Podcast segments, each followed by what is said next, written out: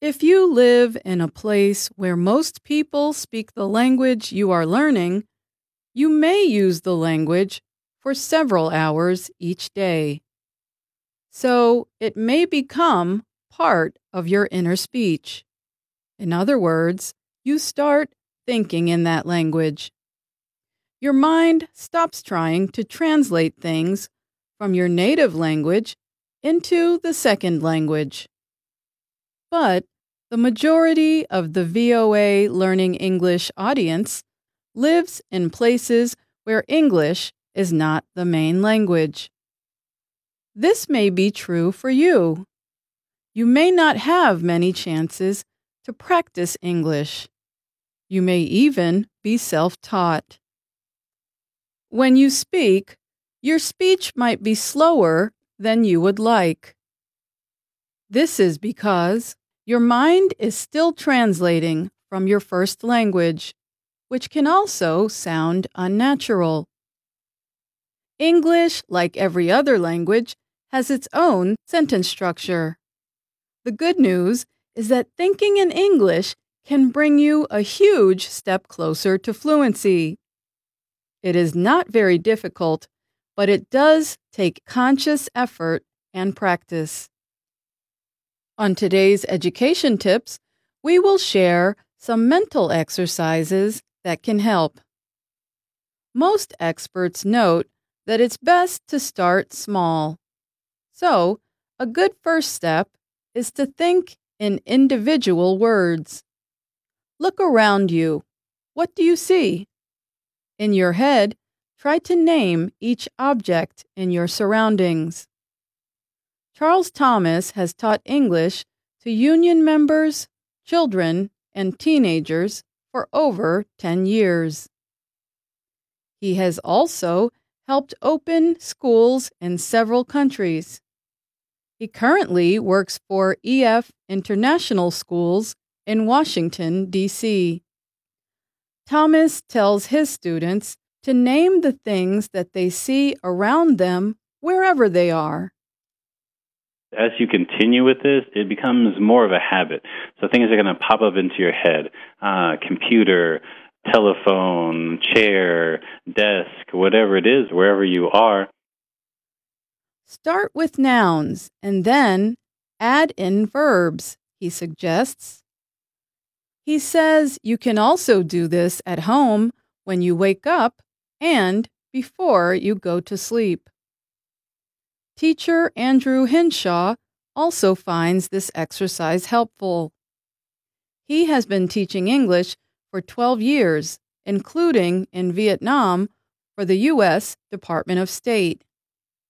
He currently teaches at the Carlos Rosario International Public Charter School in Washington, D.C. Henshaw remembers one method some of his Vietnamese students liked.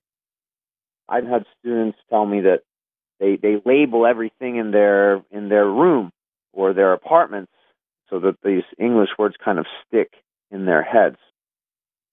Another exercise that both Thomas and Henshaw suggest is describing in your mind objects you don't know the words for. An example would be if you couldn't think of the word garage, Thomas says. If you're looking at your house and you see your garage, but you can't think of the name in English. You can say, the place inside where I put my car. Or you can say, it's next to my house. I keep things there.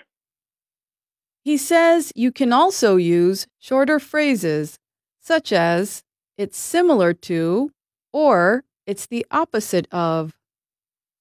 Henshaw says doing this can help learners of any language.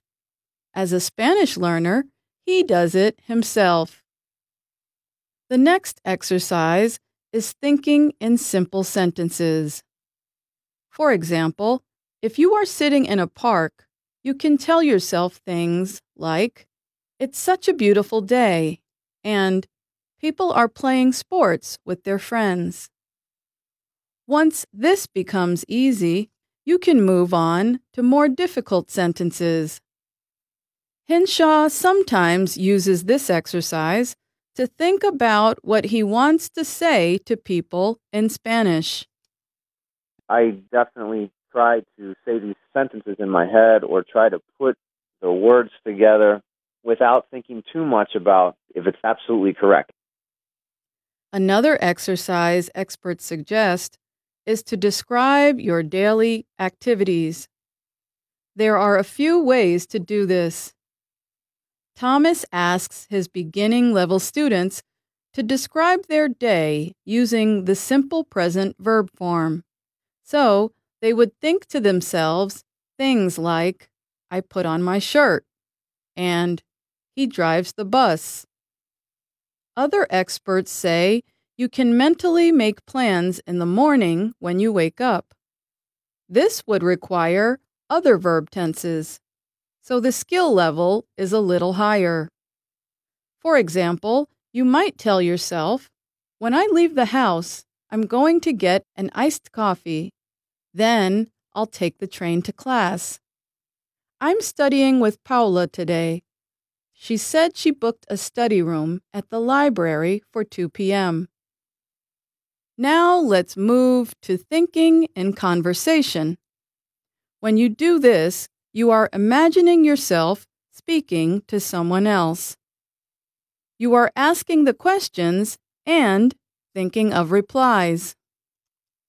This is a great way to practice what you might say in a real conversation. For example, let's say the imaginary person asks you a question like, What did you think of the award show last night? How would you answer?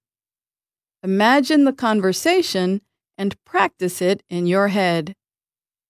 You can do this out loud or in silence.